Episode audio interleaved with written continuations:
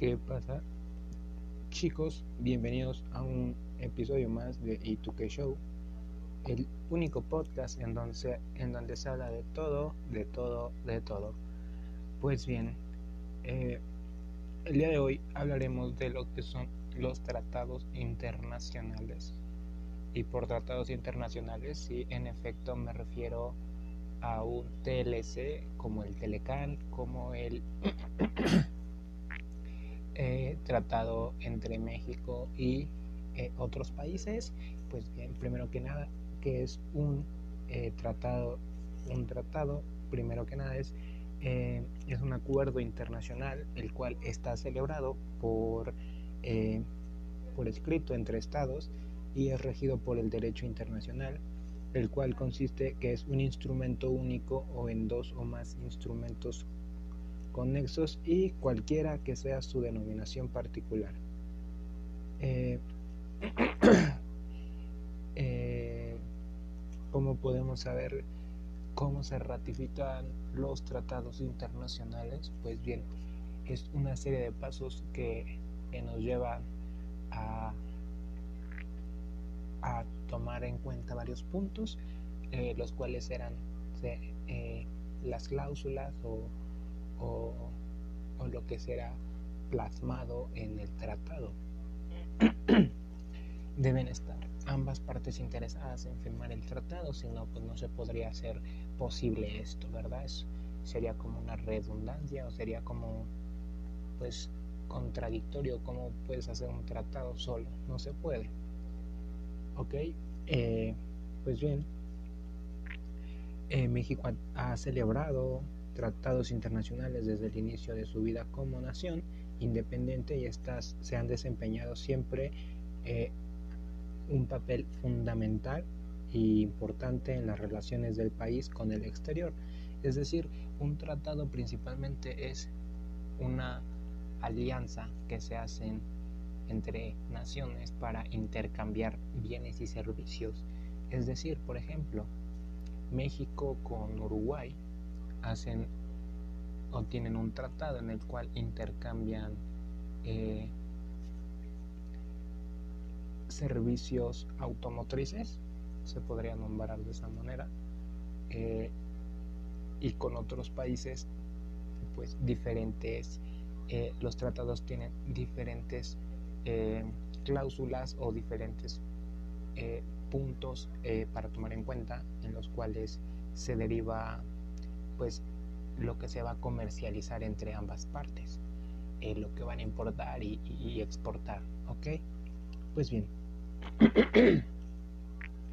como decía pues a, a lo largo de la vida de México desde que fue una nación independiente pues ha desempeñado siempre un papel importante en las relaciones del país con el exterior. Los tratados internacionales, estas son eh,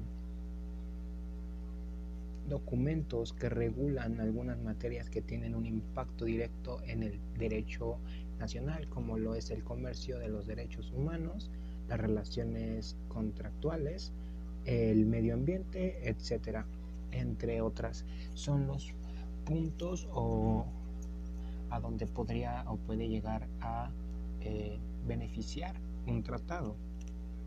Eh, además de ciertos agentes externos, tienen eh, interés directo en el cumplimiento de las obligaciones internacionales de México, generando así un mayor escrutinio, incluso presión para lograr tal fin.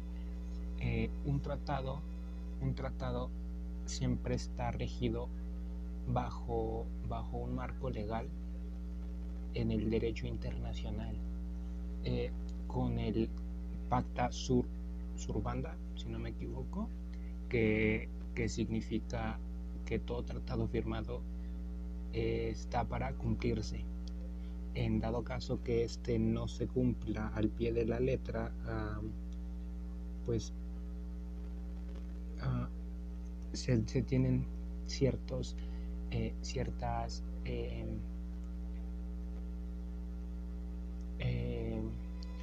¿cómo se le podría nombrar? Tienen ciertas, pues sí, eh, normas que se deben acatar y de lo contrario, pues tienen, eh, para cada falta tiene su sanción. Y de esa manera es como un tratado se va, pues, formando y todo. Como comentaba al inicio del episodio, y del capítulo del podcast eh, este, este, estos tratados internacionales eh, deben pasar por un proceso en el cual se deben verificar, checar, ratificar para posteriormente poder ser publicados en el DOF. Estos, estos tratados, eh, en estos tratados intervienen personas de como lo es el secretario de comercio, perdón, el secretario de, ay, eh, no recuerdo en este momento, un momento, eh, es el secretario de ah, Relaciones Exteriores. El proceso para que, la, para que un tratado se apruebe empieza desde que la Secretaría de Relaciones Exteriores envía los tratados al Senado de la República. ¿Esto para qué se hace? Para que sea repartido una copia del tratado entre cada senador. Cabe recalcar que nosotros tenemos, eh, me parece que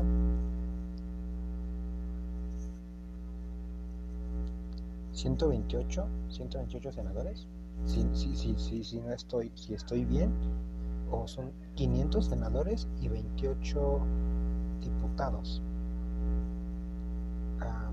Estoy muy seguro en esto, creo que son son 500 o 128, por ahí así. No, no tengo el no recuerdo muy bien, me, me confundo un poco en esos números. Pues bien, estos revisan el tratado para pues dar su eh, voto de si es aprobado o no. Posteriormente, el secretario de Relaciones Exteriores le envía el oficio al secretario de Gobernación, acompañado de dos copias eh, certificadas. Eh, y esto, pues, ¿para qué? Pues para que, se, para que igual sea revisado y, pues, de cierta forma, aprobado o que igual le dé un visto, un vistazo y en la parte eh, legislativa el Senado tiene la función fundamental de el análisis y la discusión y aprobación de los tratados. Esa es la parte, eh, pues, de las partes más eh, fundamentales del proceso para que un tratado se apruebe. posteriormente a esto, después se considera el tratado eh, después de considerar el tratado, el Senado da su aprobación. Si este tratado es aprobado, se hace un decreto y se publica en el DOF o el diario oficial de la Federación. Posterior a todo esto, eh, se debe publicar, eh, después de publicarlo, el Poder Ejecutivo hace la ratificación y el único que firma tratados es el presidente. ¿Ok? Así es como pues se, se hace la aprobación de un tratado y todo esto pues como podemos observar o, bien escuchar es un eh, proceso muy muy largo y y pues sí, es tedioso, ¿qué les digo? Por otro lado, eh, se utilizan muchos nombres para designar a los tratados, aunque estos no sean relevantes desde el punto de vista jurídico, ya que la Convención de Viena señala que cualquiera que sea su denominación, esta multiplicidad de nombres se debe a que los tratados internacionales presentan entre sí características muy diversas según la materia a que se, que se refieran. Los, las, los, eh, las partes que intervienen en el tratado, en la celebración, eh, es la formalidad o la solemnidad con que se incluyen. estos son algunos de los eh, de las partes que intervienen y, pues bien perdón por otro lado nos cuentan o ah, un punto más importante por tomar en cuenta en esto de los tratados internacionales es pues la famosísima Convención de Viena que, que es sobre el derecho de los tratados que pues respeta expresamente los usos de los estados, eh, partes en las que se refiere a la terminología acerca de los tratados al decir en el párrafo ah, segundo del artículo 2, el cual nos dice que las disposiciones del párrafo 1 sobre los términos empleados en la presente convención se entendieran sin prejuicio del empleo de esos. Eh, eh, sin prejuicio el empleo de esos términos o del sentido que se les puede llegar a dar en el derecho internacional de cualquier Estado. Eh, como había dicho al principio, se entiende como tratado al convenio regido por el derecho internacional público, celebrado por escrito entre gobiernos del Estado de los Estados Unidos mexicanos y uno o varios sujetos del derecho internacional. Y pues bien, ya les había dicho que la aprobación senatorial es el consentimiento que el Senado otorga en algunos países para la ratificación de un tratado. Es decir, que aquí en México el Senado eh, tiene mucho eh, peso en cuanto a las decisiones que tome el país para su eh, futuro comercio y pues de esa forma poder liarse o aliarse con eh, la palabra correcta es aliarse eh, con otros países. Por otro lado, la aprobación interna de los tratados internacionales en México se da de la siguiente forma.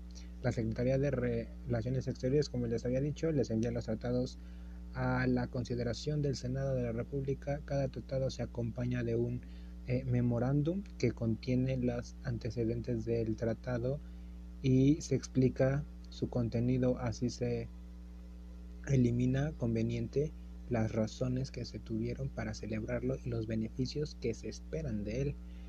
En ocasiones los funcionarios de la SR o la Secretaría de Relaciones Exteriores eh, y además dependencia y demás dependencias que intervinieron en la negociación que entrevistan con los senadores para aclararles cualquier eh, eh, duda que tengan sobre el tratado. Posterior a esto, el envío de los tratados a la Cámara de Senadores se actúa a través de la Secretaría de Gobernación en el cumplimiento de los dispuestos por la Ley Orgánica de la Administración Pública con respecto a las relaciones entre el Poder Ejecutivo y otros poderes, es decir, que se corresponde a la Secretaría de Gobernación servir de enlace entre los poderes de la Unión Eso es lo que, lo que acontece con todo esto de la firma de tratados. Eh, que me viene mucho a la memoria eh, la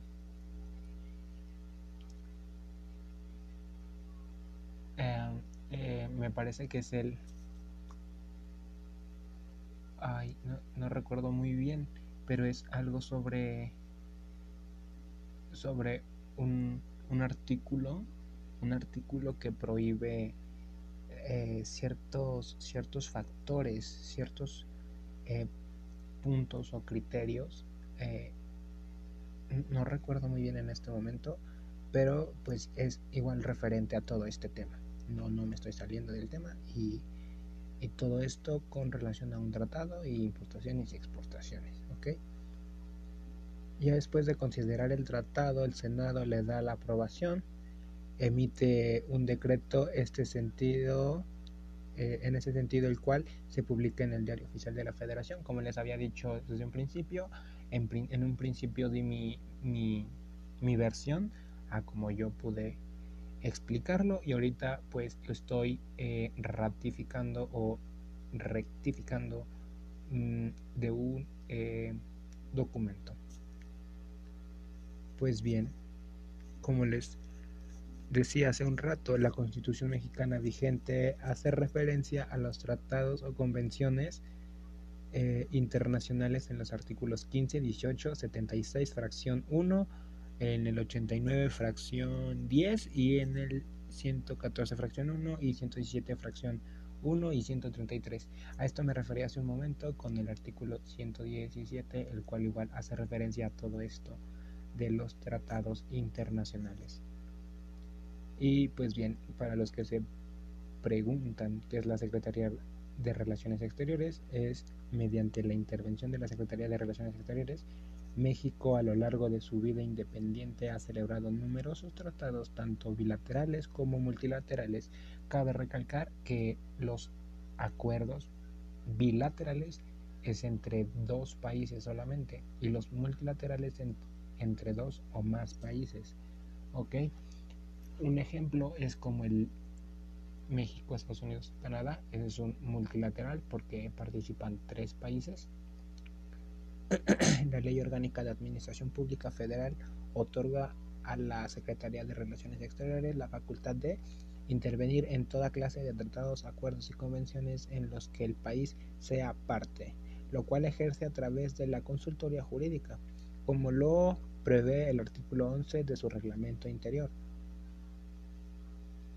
Muy bien chicos, y para eh, ir concluyendo el capítulo, para ir concluyendo esto, pues en diciembre del 2000, la convención de 1996, eh, no, perdón, del 69, había sido aceptado por 90 países. México eh, la firmó el 23 de mayo del 69, es decir, mismo día en que se abrió afirma el Senado de la República aprobó el 29 de diciembre de 1972, según decreto publicado en el Diario Oficial de la Federación el 28 de marzo de 1973. El instrumento de ratificación fue eh, eh, perdón, depositado el 25 de diciembre del año de 1974 y el decreto de promulgación fue publicado en el Diario Oficial el 14 de febrero del 75. Entró en vigor el día 27 de enero del 80 y es decir 30 días después de que 35 países lo habían ratificado o se había adherido a ella. Eh, aquí estamos hablando de pues todo lo acontecido en la Convención de Viena sobre el derecho de los tratados del 69. Eh, pues bien, ya tienen un poquito de información de que es un tratado, cómo se celebra un tratado, cómo se ratifica un tratado y todo lo relacionado. Eh, por mi parte me despido. Un placer haber informado esto. Eh, recuerda que come frutas y verduras, eh, lávate tus dientes y no dejes de escuchar Education. Pues bien, amigos, hasta aquí dejo este capítulo. Muchas gracias oportunidade. Sayonara.